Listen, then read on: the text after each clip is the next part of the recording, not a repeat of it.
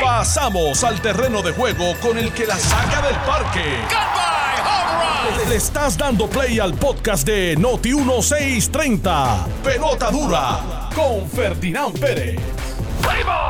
Bueno, mis amigos, ¿qué tal? Bienvenidos a Noti 1630. Yo soy Ferdinand Pérez. Estamos eh, camino a jugar pelota dura hoy aquí en la mañana.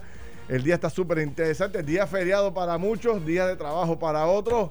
Pues aquí estamos listos para hacer el análisis del día y Yun Yun nos pone adelante con los temas, Yun Yun. Ahora en pelota dura y Noti 1, ¿qué cuenta la calle? En efecto, Puerto Rico, ¿qué es lo que está pasando? ¿Qué es lo que se comenta en la calle?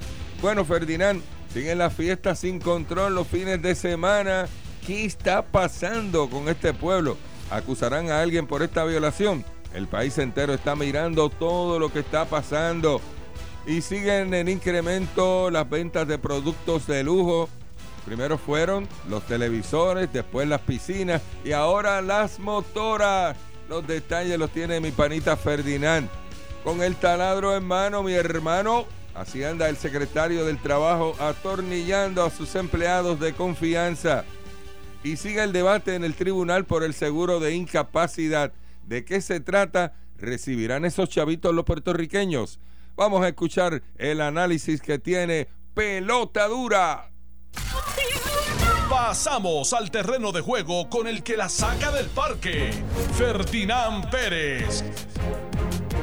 Bueno, mis amigos, bienvenidos a Pelota Dura. Gracias por su sintonía. Ya estamos conectándonos a las redes sociales para que usted pueda tanto sintonizarnos por Noti1630 como también por el Facebook de Noti1 como por el Facebook de Jugando Pelota Dura. Ahí tiene dos opciones ahí para poder conectarse con nosotros. Mucha gente libre, la calle está limpiecita, muy poco el tránsito en la calle, la mayoría de la gente aprovechando el día feriado para descansar.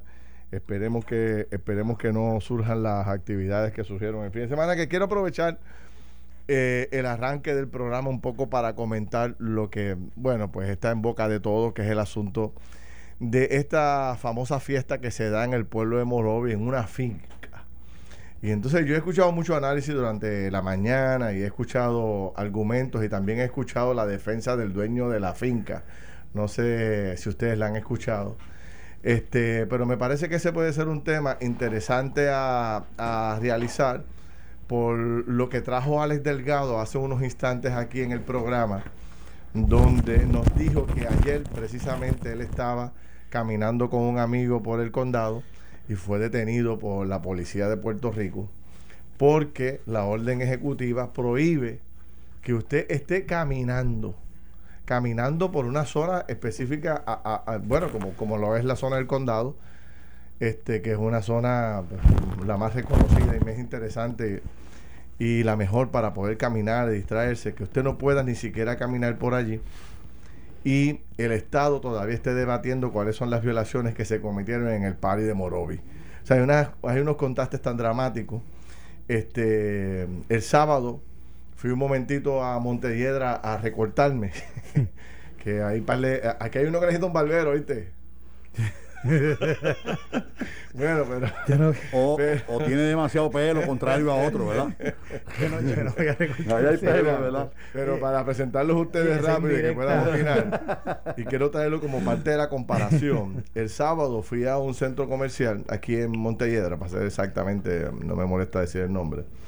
Y entonces ah, me encontré con una fila con algunas 15 o 20 personas para poder entrar al centro comercial. Entonces había un guardia de estos de seguridad, muy exigente él, y llega una señora con sus dos hijos. Uno de los nenes tenía como 14 o 15 años y el otro como de 8 o 10 años, algo así. Y entonces empieza una discusión entre la señora y el guardia, porque el guardia no le permite entrar a la señora con sus dos hijos, tiene que estar con uno nada más. Eh, la señora que va de, está detrás de mí está en la misma condición, tiene dos hijos. Y entonces ella le decía, se metió en la discusión y le decía al guardia, mire, pero si yo lo que voy es a buscar un paquetito ahí, viro inmediatamente. No, la orden ejecutiva lo prohíbe que usted pueda entrar con su hijo, con sus dos hijos. Y entonces eh, vemos estos enormes contrastes en la decisión tomada por el gobierno. Por un lado, no puedes caminar por el condado, no puedes entrar con más de un hijo tuyo a, a un centro comercial. O sea, que me parece una locura. este y, las, y, las, y las locuras que yo les mencionaba la semana pasada, que tampoco puedes hacer fila fuera del centro comercial. Sin embargo, se hace un party de, de, las proporciones que se hizo en Fajardo. Se le da los permisos. Morovi, Morovi. En Morovi, perdón, en Morovi. Se le da los permisos, se le da, se hace toda la convocatoria, llega la gente, se forma el party, lo tiran por las redes sociales. Y ahora la alcaldesa no sabía nada el dueño del local dijo que tampoco sabía nada. Este, y por ahí anda Salud como un loco buscando a ver quién va a ser el responsable porque el productor ni siquiera aparece. Creo que está, creo que está peleando en el Embassy Suite en Dorado. Don Manuel Sidre. ¿Cómo estás, Manuel? Muy bien, muy bien. Aquí en el día, el día del trabajo, ¿verdad? Día de los trabajadores. Labor Day. Y by the way, quisiera comenzar mi, mi, mi turno. Este, ayer yo estuve con, con mis nueras, ¿verdad? Eh, y mis hijos. Y estábamos hablando de, de la, del, del, del, problema tan grande del tema de los estudios. Yo tengo nietos pequeños, ¿verdad? Cinco, siete. Y entonces, después que yo las escuché a ella, Carlos, yo sentí una profunda admiración y una profunda compasión por el maestro en Puerto Rico.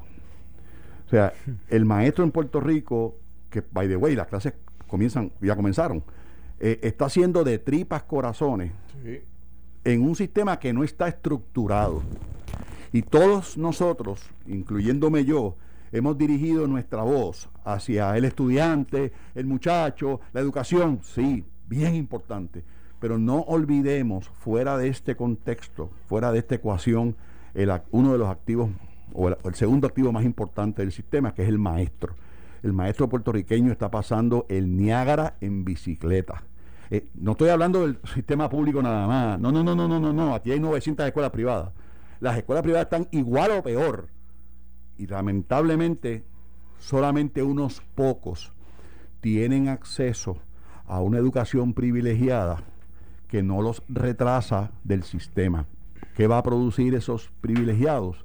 Va a producir que haya un aumento en la pobreza y haya un aumento en la desigualdad. Así que, por favor, seamos compasivos con el maestro, comprensivos con el maestro y tolerantes con el maestro, porque lo que tienen encima no ha sido fácil. Vamos a hablar de eso, vamos a cogerlo ahorita como... A mí me parece que es importante. Carlos Mercader, ¿cómo estás, Carlos?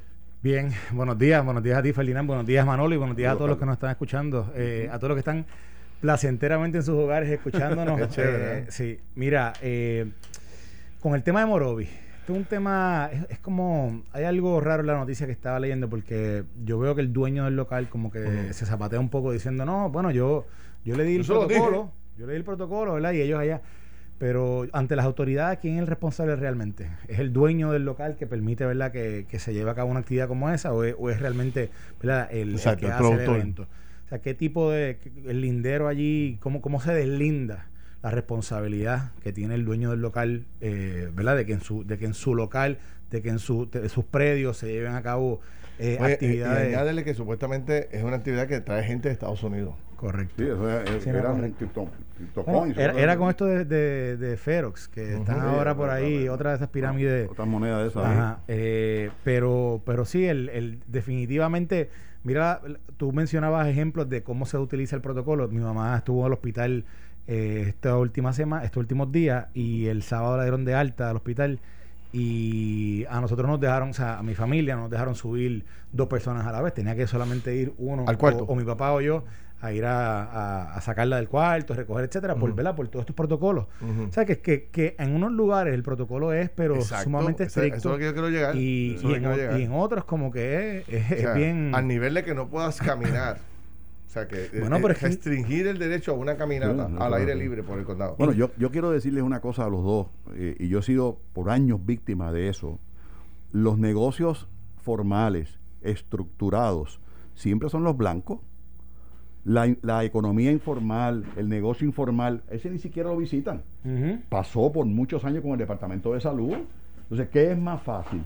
Es más fácil ir al condado parar a Alex Delgado, tú no puedes caminar aquí, o a la señora que va con dos nenes en Montelledra, no, eso es la, esta es la autoridad, esta es la, orden ejecutiva, que meterse en Morovia en una finca. la playa, la playa de Condado ayer, yo pasé por allí, no había nadie. Cero. Nadie. Cero. Nadie. Sí, cero, Más sin embargo, por ejemplo, yo tengo par- vi, vi varias personas. ¿En Patilla? Sí, Patilla estaba lleno. Eh. Y había otros lugares fuera del área de San Juan que estaban llenos, las que, que las playas estaban llenas. Por eso, yo, yo creo que a lo que quiero que, que- que- que profundicemos es la necesidad imperiosa que tiene el gobierno de corregir este embeleco Sí. de una vez y por todas. O sea, tenemos que eh, afinar esto. O sea, ya, hemos- ya vamos a cumplir seis meses seis en este meses. proceso. Ya creo que es tiempo más que suficiente Seguro. para que tú puedas ir afinando e, e ir mejorando, como decíamos la semana pasada, aprietas aquí, sueltas allá, Sí, sí. pero la verdad es que eh, no, no, no, no, no se puede entender la enorme variedad y las decisiones que se han tomado en esta orden ejecutiva. Hay que, hay que esto hay que cambiarlo. Y yo creo que no se puede esperar hasta la, hasta finales de semana para eso. Ya es hora de que el grupo se reúna esta misma semana y empecemos a trabajar. Hay cientos de negocios cerrados. No, o sea, no. no volvemos, no podemos estar otra vez el domingo con esta locura, el domingo que viene, de que unos no pueden caminar, otros hacen fiesta. O sea, todo este revolú y el Departamento de Educación eh, de Salud todavía no sabe eh, exactamente cómo es que va a proceder Seguro. este, porque esto es una orden ejecutiva, no es una ley con la cual tú puedes ejercer unos poderes mucho más amplios que puedes ejercer con una orden ejecutiva. Y hay mucha va- eh, muchas áreas grises en todo este proceso. Y Eh, nuestros amigos de, de, de, de Aparo Limpio, eh, a comentarios del fiscal Capó, eh, cuestionaron y retaron el tema de las multas. Y, Por y- eso, y la realidad sí. es que lo que es una multa administrativa que no tiene ningún peso de ley y que sin duda alguna no ha resuelto absolutamente nada. Así que me parece a mí, a mí me indigna que mientras yo estoy encerrado en mi casa tenga una fiesta de, de 500 personas en, en Morovis, si fueron 500 o 300, la cantidad que fueron, pero de la misma forma creo que el gobierno tiene ya que aceptar que es incapaz, eso no es nada malo, es incapaz de controlar la gente en sus hogares, que tiene que abrir la economía de tal forma que pueda concentrar todos sus esfuerzos en enforzar los, la- el distanciamiento, la- el uso de la mascarilla, pero no pretender cerrar el país. Bueno, ahora en la Florida, por ejemplo, el gobernador esta semana pasada, eh, creo que fue el viernes pasado, emitió una orden diciendo que ya el Estado no iba no- a intervenir. Seguro. ¿La en- Florida? Sí, ellos decidieron ya que no iban a intervenir en el control de negocios, etcétera. Ellos lo que sí dijeron es, bueno, ya están las, ya están las normas establecidas. Seguro, la responsabilidad de Eh, ustedes. ya el, o sea, las reglas del juego están allá afuera. Nosotros hemos podido controlar el contagio, hemos podido controlar el- el- Seguro. el- los servicios médicos, Eso etcétera. Ahora, ¿verdad? Queda de la población seguir las medidas y obviamente Claro. o sea, nadie puede violarlas, nadie Sí. puede estar, pero pero no van ya no van a controlarlo porque porque ellos entendieron que el efecto de lo que está de lo que ya habían eh, en un momento dado implementado había sido muy fuerte eh, para, Pero, para los negocios y, del y tú te Estado. imaginas que ahora, entonces, por, por producto de la irresponsabilidad de estos grupos, tenga que volver a modificarse la orden ejecutiva para castigar al país. O sea, ya, ya castigamos el país por las irresponsabilidades de la primaria. Todo lo que pasó en la primaria y, la, y, en, lo- y en los 4 de julio y, y- todas estas fechas que han habido posterior a, a- antes de la primaria, cada vez que había un evento grande, tenemos que venir a castigar al país porque que se había mucha gente en la playa, que si se estaban abrazando demasiado en las caravanas. O sea, los errores cometidos por unos pocos están provocando el castigo al, al país entero. Y entonces ahora tú te imaginas que por lo que ocurrió en Morovi, Sí, sí. la gobernadora tenga o los médicos tengan que venir a exigirle otra vez al- a, la gobernadora. sí, sí, no, sí. tienes que apretar más todavía la tuerca. sí, sí, sí. Aprieta más todavía el país. Sí, sí, no, sí, lo que hay que hacer es ir donde estos Sí, irresponsables y atacarlos duro. Ahí está el Duro. A pero directo a. Allí, con Seguro. todo. Y- ¿Cómo es posible que allí no haya llegado la policía, Manolo, Carlos? no. La fu- tú sabes que, que Bueno, tú... pero tú recreaste cuántos policías municipales tiene Morovis. Sí, ahora no me acuerdo. bien sabes. poco. Sí, sí, sí. Bien poco y estatales no hay. Sí, sí. No hay Pero, pero, pero Bueno, un pero- evento como pero ese... Exacto, eso es lo que te iba a decir. Un evento que como este que Tú lo sabes seguro. con, con semana. Mira, el no, municipio lo sabe con semana. Oye, el Moro- Estado sabe es con un evento grande, porque Por no- real time, real time. Inmediatamente después de que pasó el evento o durante el evento, estoy seguro que hubo 20 mil videos de eso en la Pues red. claro. O sea, por eso que se sí, hizo viral. Para moverte rápido. Por eso que se hizo viral, porque sí, ellos sí. mismos estaban posteando videos inmediatamente. Pero mira, eh, eh, con eh, o sea, tú eres alcalde de Morovi. Tú sabes todo lo que pasa en el pueblo, hermano. ¿Tú- ¿Cómo tú vas a decir a mí que tú no sabías que había un par allí gigantesco de 500 personas? ¿Entiendes? Si tú, la misma policía el productor del evento, por obligación, tiene que establecer una coordinación con la policía estatal. Todo evento que tú incluyas una movilización masiva de gente, tiene que haber una coordinación con diferentes agencias gubernamentales. Si se vendió bebida allí, había que tocar base con, la gente. O sea, ¿cómo, ¿cómo permiten unas cosas y otras no? Lo que no puedo, no puedo entender. porque lo decía el fiscal Capó, porque esto es un país de ley sin orden sin consecuencias. Aquí no pasa nada. Bueno, pero como dice Ferdinand Manolo, consecuencias en algunos casos, en otros no. Pues, pues seguro, Alex lo sacaron de condado. Exactamente. Porque es más fácil sacar a Alex. Exactamente. Es más fácil sacar a Alex. Ese es el problema. es más fácil sacar a Alex, es más fácil este, impedirle a la gente que entre al centro comercial. Definitivamente. Y, que el centro comercial se, siga este, autodestruyendo allí. Perjudicando. perjudicando, imagínate. Y te voy a hacer una cosa. ¿Sabes cómo tú puedes ir? ¿Qué haces con los nenes? Pues quédate tú en el carro. Es hasta promover eh, cosas que no deberíamos promover como sociedad. déjame dejar el cajo solo en el carro.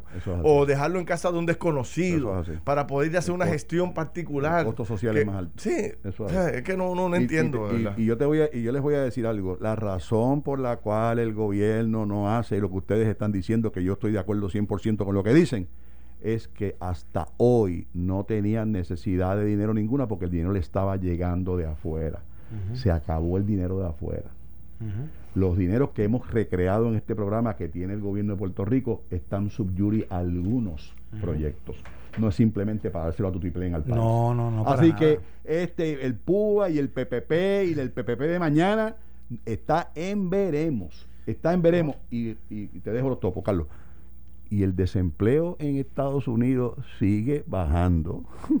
Estaba en 8 la semana pasada y se está, se está prediciendo un 7% esta semana. Estamos ahí de cuatro puntos para llegar a la normalidad. Si eso pasa, a borrón, se acabó el, se acabó el evento. su problema. Se acabó el evento. Sí, se, acabó el evento. ellos, ellos, han logrado eh, eh, hacer como equiparar las ayudas que se han dado a los estados, etcétera, con el, el, la flexibilización de las medidas que se han ido tomando en los estados, porque también obviamente han incorporado todas estas medidas a la vida cotidiana. y, e incluso hay escuelas, por ejemplo, aquí yo creo yo escuché también el fin de semana que creo que dieron una, una multa a una escuela. Una escuela abrió en Bayamón. Una escuela. Un de estudiantes. Exacto, porque ellos querían hacerla presencial y lo mm. multaron, ¿verdad? Porque iban a abrir. Pues, por ejemplo. No, Calito, abrieron y estaban dando clase presencial. Por eso, mi. ¿Ah, ¿Están dando? Sí, lo bueno, o sea, mi, mi, hija va a escuela presencial en, en Virginia. Y, ah. este, y, y, este, y así mismo muchos estados obviamente están tomando unas medidas súper, súper extremas, o sea, súper, súper fuertes. Pero lo están haciendo, ¿verdad? Porque están tratando de, de, de mantener el, el, el, flujo diario, ¿verdad? De lo, de lo que es la vida cotidiana dentro de la situación.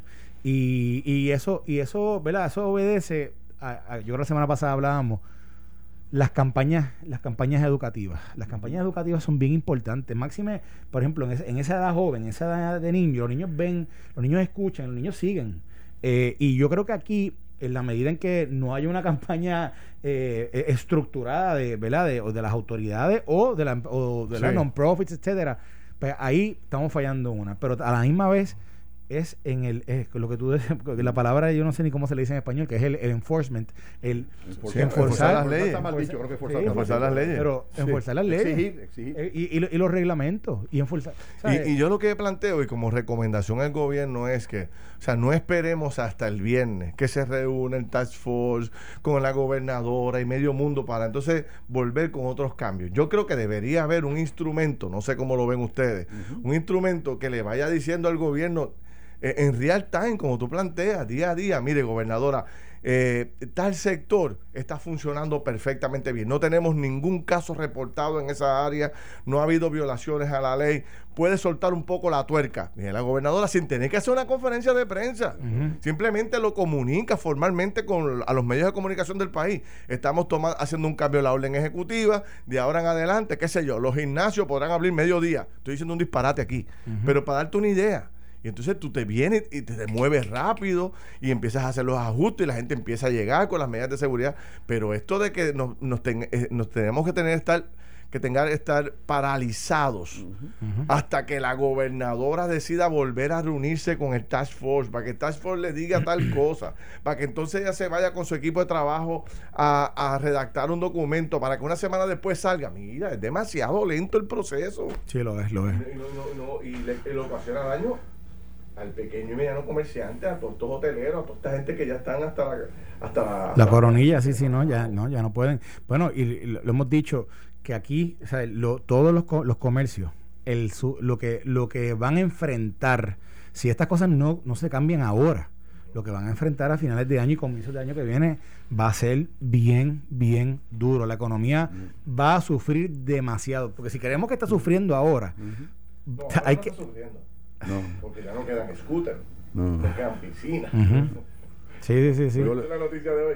Ah, de los carros, de los carros de lujo, de los, de la, de los carros de lujo. La semana pasada hablábamos de que se acabaron la, a un incremento en la construcción de piscinas, no la piscina esta inflable, construcción de Esas también se acabaron. Esas también se acabaron. entonces ahora, este ¿Eh? y ahora, ay Dios mío, y entonces ahora, este y ahora lo, plantea la historia de que el, eh, las tiendas que venden los, las famosas la, scooter, pues la gente ha ido a comprar con chavos del, del PUA miles de scooters que cuestan entre 3 mil y 5 mil y pico de dólares. Pues la gente buscando algo en que entretenerse y pasarla bien en todo este descanso, pues, pues se le cayeron arriba las scooters y casi no quedan scooters. bueno, pero ese dinero se acaba. Eso es más, eso es más, eso es más, eso es más, eso es más que, que dinero de púa. Eso es algo más de dinero de púa. A mí me parece que, que ahí hay todas las ayudas habidas y por haber están incluidas en ese dinero y en vez de utilizarlo y guardarlo para un futuro, para lo que pueda pasar a todos, pues preferimos comprar una motora o un televisor. Mira, vamos a venir con el tema de la educación que tú planteaste y, hablar del tema de, de, otros temas relacionados. No, no, y el movimiento, y, movimiento independentista pro Trump. Eso, eso, eso, yo quiero hablar, yo quiero hablar de, de, la política nacional, que está bien interesante. venimos con eso rápido. Estás escuchando el podcast de Pelota Dura, en Noti1 con Ferdinand Pérez. Bueno, regresamos aquí a Pelota Dura, mis amigos. Gracias por su sintonía. No sé si me estoy escuchando bien ahora, porque ahorita tenemos problemas, pero eh, no sé. Ya ustedes me escriben por las redes y me dicen si me escucho mejor, porque tenemos problemas con los micrófonos aquí. Bueno, eh, me gustaría aprovechar este momento para traer al juego a un buen amigo que colabora con nosotros desde los Estados Unidos. Eh, participa semanalmente allá en Jugando Pelota Dura Televisión y entonces le pedí que se uniera a nosotros un poco para que nos ponga al día con los mismos datos que nos trae para el programa de televisión, los comparta con nosotros acá también en el programa de radio. Nuestro buen amigo el periodista Jorge Viera. Jorge, ¿cómo estás? ¿Qué tal? Buenos días. Este, estuve escuchando ahí en tu emisora de radio que estaban hablando de lo que ocurrió, creo que fue en Morovi, ¿verdad? En, Morovi, correcto. sí, señor. En, esa, en ese video que se fue viral, que aquí también se vio en los Estados Unidos, pues mira, eso que pasó ahí, está pasando aquí en Miami. Eh, yo estuve ayer en un sitio que se llama Wynwood, que es una zona eh, artística que viven muchos jóvenes, y estaban, como decimos la que la gente estaba al carete, se con encima los carros, bailando, fiestando, eh, sin distanciamiento social, sin máscara. Y está pasando también en Miami Beach. Yo voy a tratar de grabar algunos videos de eso para enviártelos, a ver si mañana nos ponemos en el programa. Pero yo creo que esa es la, la, actitud que han tenido muchos jóvenes, eh, no solamente en Puerto Rico, sino también en la Florida y también en Nueva York. No sé si es porque se siente que están atrapados, qué es lo que está pasando, pero ahí se ve una irresponsabilidad muy grande de la, para, hacia las personas mayores, que también le hemos estado hablando en tu programa porque son los que más se afectan con el coronavirus. Pero te digo, los mismos videos que vimos en Puerto Rico, lo estamos viviendo aquí en Miami, en diferentes puntos. Los centros comerciales están repletos. Ayer yo fui a uno eh, en la playa, uno bien conocido. Eh, hay un poco de distanciamiento social porque ahí va un poquito de personas mayores, pero hay otros centros comerciales que están abarrotados de gente cuando te digo que parece que no está pasando aquí el coronavirus, parece, parece que no está pasando. Y te voy a dar una cifra. Eh, tenemos más de 600 mil casos, hoy se reportaron eh, que ya tenemos un total de más de 12 mil muertos a raíz del coronavirus. Aunque hay un dato que es importante, hay que ver qué va a pasar en los próximos días, es que bajaron el número de contagios 2.564, pero eso sin tomar en consideración lo que está pasando este fin de semana en el estado de la Florida. También, yéndonos a nivel nacional, eh, hay un informe que indica que para finales de año van a haber 400 mil muertes por coronavirus en los Estados Unidos. Y eso es predecible porque por estas mismas razones, porque la gente se dice, bueno, ya abrieron, entonces ya es seguro, ya es seguro, no me tengo que poner máscara, no me importa a nadie, y la gente está eh, en las principales ciudades de la Florida y Nueva York, pues disfrutando pues, de, de este largo fin de semana, pero sin, sin protección y sin distanciamiento social. Jorge, eh, te pregunto, en el caso, tú sabes que la aquí la orden ejecutiva pues restringe una serie de actividades y, el domingo se supone que básicamente es casi un lockdown porque pero, con unos espacios para que unos comercios particulares y los restaurantes puedan vender comida para llevar, etcétera, etcétera. ¿Allá está ese nivel o allá está mucho más, más, flexible? No, nosotros aquí, por ejemplo, en el estado de la Florida, eh, todos los restaurantes están abiertos. Ahora en el condado Miami-Dade, que era el epicentro del epicentro del coronavirus, también reabrió todos los días, pero tiene que ser hasta las 10 de la noche. Los restaurantes es hasta las 10. Si tú te pasas, por ejemplo, le pasó a unos amigos que tienen un restaurante, se te pasan dos minutos, te cierran el restaurante 24 horas y tienes que pagar una multa de 500 dólares. Pero, pero esas restricciones que hay en Puerto Rico de cerrarlo todo, eso no existe aquí en la Florida. Hay que recordar que el estado de la Florida tiene un gobernador republicano y que al principio él no estaba ni a favor de ponerse máscara hasta que después vio que empezaron a morir personas, que tuvo que cerrar, cerrar centros de envejecientes para evitar que se perdieran vidas humanas y entonces tomó ciertas restricciones. Pero él está más abierto a la economía que a la enfermedad. Entonces hay otra historia que es importante que yo sé que en Puerto Rico pasa. Eh, tú sabes la, las ayudas que necesita la gente de desempleo, que yo inclusive las cubrí en Puerto Rico, que las filas eran larguísimas, las filas siguen así y terminan. Bueno, no, eso se ha reducido muchísimo, se ha reducido muchísimo. Bueno, pero hay una historia importante hoy aquí en los Estados Unidos, es que hay 40 estados que van a recibir los 300 dólares desde hoy, las personas que están desempleadas eh, por el gobierno federal. Tú sabes que eh, se había reducido y algunos estados tenían que poner, iban a poner nada más que la mitad, y la otra mitad las personas no le iban a recibir. Bueno, hoy van a recibir de eh, 40 estados ayuda federal, que son 300 dólares, bueno, que son buenos para muchas personas que han perdido el trabajo. Aquí las filas para pedir comida son larguísimas, son larguísimas en la Florida, en Nueva York, en todos lados, porque mucha gente está desempleada y, y bueno, la situación es caótica. Por otro lado, esta situación ha generado, por ejemplo, en el estado de Nueva York, que es el estado que yo, que es mi, mi base principal de la calle TV, eh, después que pasó el coronavirus, que se quitó la cuarentena, los crímenes han subido a niveles del 1996. Eso está, eso es una cuestión este, sumamente eh, increíble porque se han reportado 200 tiroteos. Claro que son 200 tiroteos desde que se abrieron la cuarentena. Ayer un niño de 6 años fue baleado con cinco miembros de su familia más.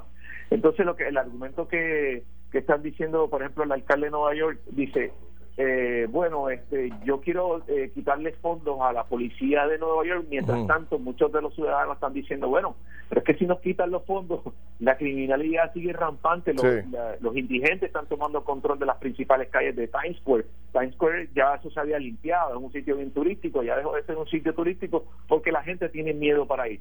Otro punto importante es que Nueva York tiene un montón de restaurantes, tiene más de 75 mil restaurantes en Manhattan y el y el alcalde dice no yo no quiero reabrir los restaurantes todavía que las personas entren o sea puedes comer afuera pero adentro de los restaurantes y sobre todo ahora cuando venga el frío porque entonces van a tener que cerrar porque él dice si yo abro en los restaurantes son solamente para la clase media y para la clase rica. Entonces yo quiero ayudar a la gente a la clase pobre entonces el argumento interesante es fíjate eh, entonces el argumento es como que, oye, entonces ¿cómo levantamos la economía? ¿Cómo abrimos los restaurantes? Entonces la crisis no solamente es la crisis del coronavirus, es la, es la, crisis económica y las malas decisiones que han tomado muchos líderes en Nueva York, en la Florida. Ahora, Jorge, déjame hacerte una pregunta. Este, nosotros estábamos debatiendo aquí eh, el problema eterno que tiene Puerto Rico es que, que se habla mucho, pero se hace poco. O sea, queremos que la gente se comporte, que le damos instrucciones a la gente para que haga una cosa, pero si fallan, básicamente no pasa nada, porque no hay consecuencia, no hay, no hay el sistema, no hay el personal, etcétera, etcétera. Mil razones.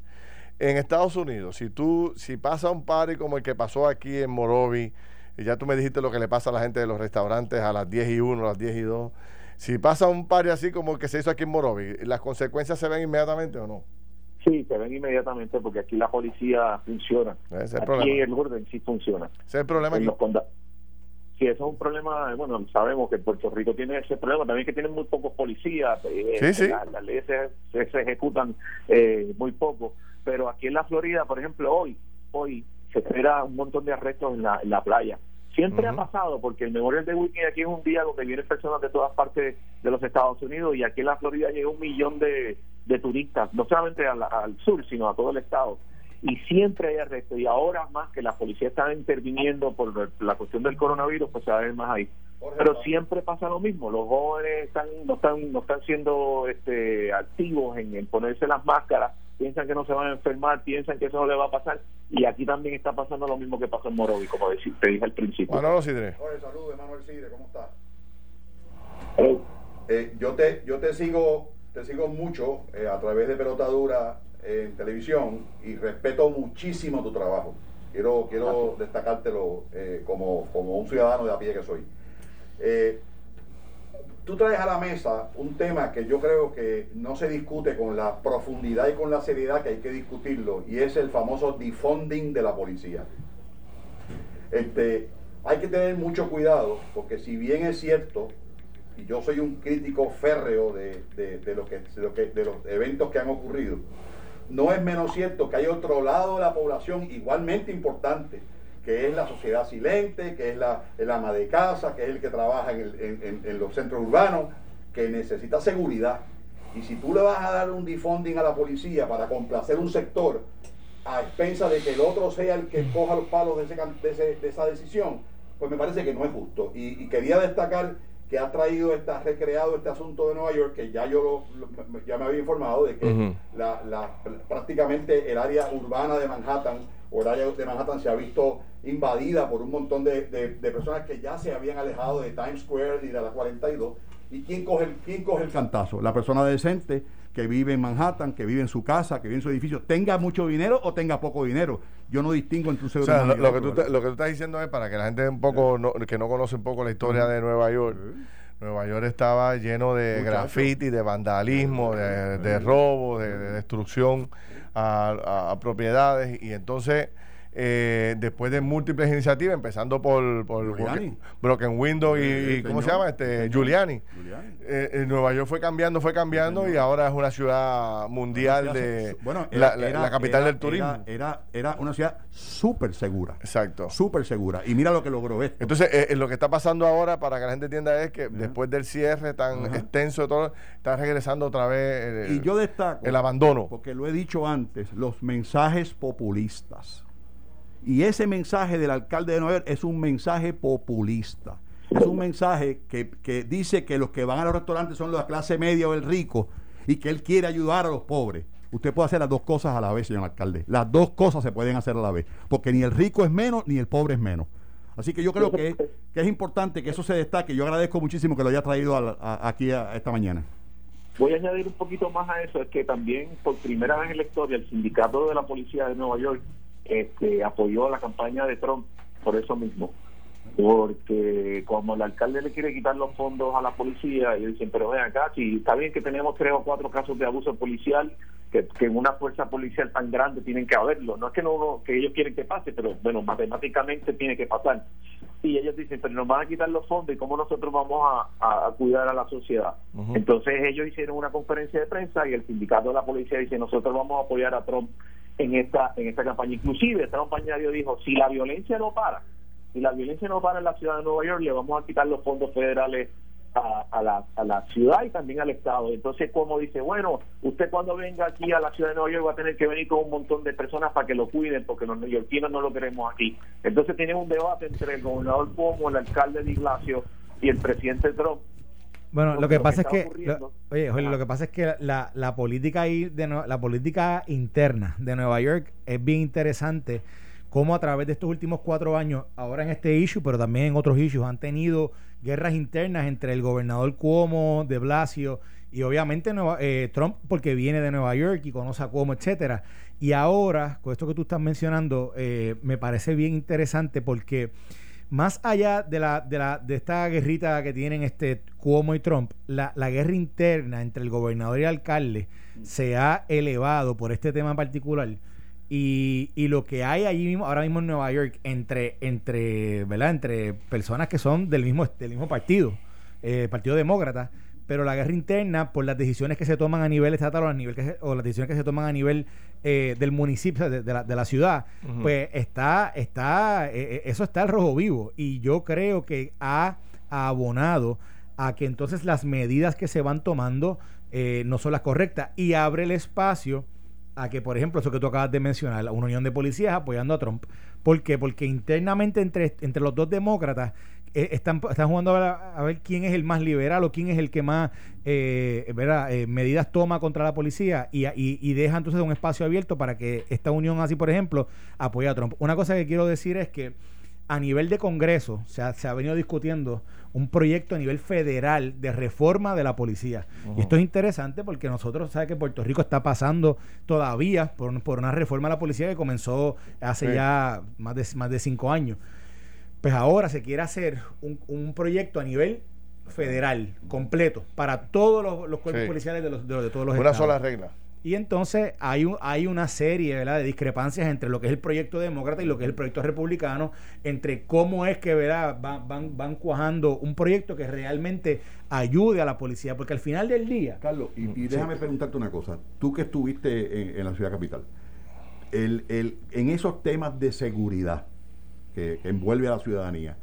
¿Hay, ¿Hay algún tipo de coherencia entre los demócratas y republicanos en estos asuntos? Bueno, el hecho de que hayan llegado a un acuerdo en que, en que querían presentar un proyecto, sin entrar en el nitty del proyecto, pero el, hecho de que hayan querido presentar un proyecto, a mí me sorprendió bastante que hubiesen llegado a ese consenso. Obviamente está motivado porque, porque hemos visto videos, ¿verdad?, en diferentes ciudades de cosas que que más allá de hablar de, de, malas acciones de quizás de un cuerpo policial u otro, hablan de cosas en general, ¿verdad? Y en ese sentido hubo reacción de ambos partidos. Lo que pasa es que cómo se hace ese proyecto y qué es lo que ese proyecto impulsa es donde realmente está la división y es donde hay, ahora hay, ¿verdad? hay que ver si ahora en septiembre vuelven a tocar el tema y vuelven a traer el proyecto. El tema de defunding es un tema político electoral del Partido Demócrata no del Partido Demócrata per se, pero sí de, personas líderes del Partido Demócrata. Mira, Jorge, pues, ¿qué te parece esta conversación?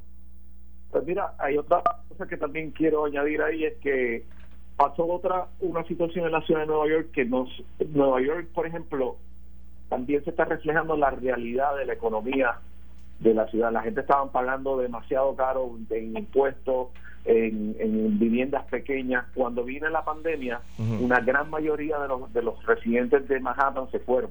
O sea que ahí nada más está viviendo casi nada más que el 40% de, los de los habitantes. estoy hablando de Manhattan, no estoy hablando de Brooklyn, estoy hablando de Queens. Esa recuperación va a ser bestial. entonces vienen los los eh, los indigentes y empiezan a tomar control de las calles. el gobernador cuando se enfermaron de coronavirus, en vez de haber mandado, por eso es que le están diciendo que, que el 6%, eh, perdón, que 6.000 personas que murieron son responsabilidad de cómo, en vez de haber mandado a esas personas a hoteles, a los que primero estaban enfermos los mandaron a las casas y los viejitos empezaron a enfermar y a morir, a las personas mayores, debo decir. Entonces es ahora que se están utilizando esos hoteles y están poniendo los indigentes y en esos hoteles, en algunos hoteles hasta han habido seis violadores en un mismo hotel. O sea que eh, las decisiones de término de liderazgo en la ciudad de Nueva York ha ido de mal a peor, a peor, a peor. Y por eso es que estamos viendo lo que está sucediendo. Y eso va a tener repercusiones a nivel nacional, porque Nueva York es la capital del mundo y todo lo que pasa en Nueva York repercute en todas partes del país. Muchos me dicen, no, pero es que Nueva York tiene que recuperarse primero que otros estados, porque ahí está la bolsa de valores, porque tenemos que ser ejemplo del capitalismo mundial, pero ahora mismo estamos haciendo el, el peor ejemplo de los Estados Unidos, lo tiene Nueva York. En cantidad de muertes, que murieron más de 33 mil personas con solamente 400 mil casos, y en términos de, liderazgo eh, de, sobre la criminalidad, cuando estamos viendo los mismos números del 1996, y cuando estamos viendo que los indigentes toman control de los puntos turísticos más importantes de la capital del mundo. Bueno, Jorge, como siempre, a través de la calle TV consigo toda la toda, más, más, toda la información que Jorge trabaja, todos los videos, todos los informes que hace a través de la calle TV, ¿verdad, Jorge? Sí, la W de la calle TV. Tenemos 10 periodistas, siempre estamos cubriendo mucho lo que es Nueva York, New Jersey, Connecticut, todo el este de los Estados Unidos. Es bien importante y sobre todo que siempre le hemos hablado, y lo podemos hablar en otro programa, la Florida, que va a ser el estado más importante en estas próximas elecciones. Seguro. Los puertorriqueños van a tener una decisión importantísima. Lo cogemos la semana que viene. La semana que viene, Dale. sin falta, arrancamos con ese tema. Gracias, Jorge. Saludos Éxito. a todo el mundo allá en el estudio. Un abrazo. Seguro, Saludos, cuídate. Saludos, saludos. Fíjate, para, para concluir y ir a la pausa, el tema de, de lo que siempre nosotros hemos aquí hablado, de la falta de implementación, de que, se, de que, haya, de que haya consecuencias. Yo sigo pensando que lo que pasó en Morovi es negligencia del gobierno. Hay que, hay que impartirle responsabilidades al dueño de la finca y al productor, y eso vendrá en su camino. Pero no me digas a mí tú, que tú siendo alcalde, siendo director regional de las agencias que tienen que regular las actividades, siendo jefe de la policía de Morovi, estatal y municipal, tú no sabías que había ese evento. Primero, toda esa cantidad de gente que llegó a esa finca pasaron por una cajetera. La cajetera principal para llegar a Morovi. Pero mira, que es una cajetera, que, ¿sabes? No hay tampoco cuatro expresos para llegar allí. una solución bien sencillita, bien sencillita. Cualquier alquiler para una actividad multitudinaria necesita el endoso de la policía. Punto. Pero es que siempre ha sido así. Pero no lo hicieron. Bueno, pues, No lo pues, hicieron pues, si no sabía que había una actividad allí. Ese es el problema. Acá- es que yo conozco, conocí un señor que, que fue al médico y dice, doctor, tengo, me pica este brazo. ¿Y cuánto le pica? Pues como que me pica y como que no me pica. Pero Ah, lo, que tú estás diciendo es que el por- productor del evento no consultó a la policía, no consultó al alcalde, no consultó a nadie, se tiró ese pari allí. Bueno, se- se- según la nota de prensa no, no, no se consultó. Nadie. Y yo creo que, y yo creo que, yo, yo, yo entiendo tu punto de vista. Me parece que aquí el responsable es el dueño del lugar. Es También. el dueño del lugar. Eso de que él diga, ah, no, yo lo alquilé y me fui, y me lavé las manos y me fui. No, no, perdóname. Es en tus predios. Yo le dije el tu- protocolo, dijo Están. Sí, chico, por Dios. Yo le, yo le No, dije cuál era el protocolo. Yo se lo entregué en un papel para que yo lo Sí, sí, siguiera. sí. Digo, No, y, y, y ¿sabes qué es lo malo de, de cosas como esas, que como, como, como ese sé. evento? El mal ejemplo. No puede haber tanto loco. el este mal ejemplo que dan a los demás. ¿Ves? Digo, el y productor las, de y las eso- consecuencias que sufren Si después los demás por eso. Exacto. Si tú en, la, en medio de la crisis en la que estamos, en medio de la pandemia, donde todo el mundo está sufriendo, tú te atreves a hacer la locura que tú me estás diciendo que usted, que este señor cometió, hacer un party y no pedir permiso a nadie. Este hombre está muerto, hay que quitarle la licencia y todas las. O sea, este hombre tiene que. Este sí que va a tener problemas serios. Digo, esperamos, ¿verdad? ¿Quieres jugarte una botella de vino que no pasa nada? No, no puede ser. Eh, de vino. Ay, no quiero perder. no quiero perder. No quiero perder. Esto fue el podcast de Noti 1630. Pelota dura con Ferdinand Pérez. Dale play a tu podcast favorito a través de Apple Podcasts, Spotify, Google Podcasts, Stitcher y notiuno.com.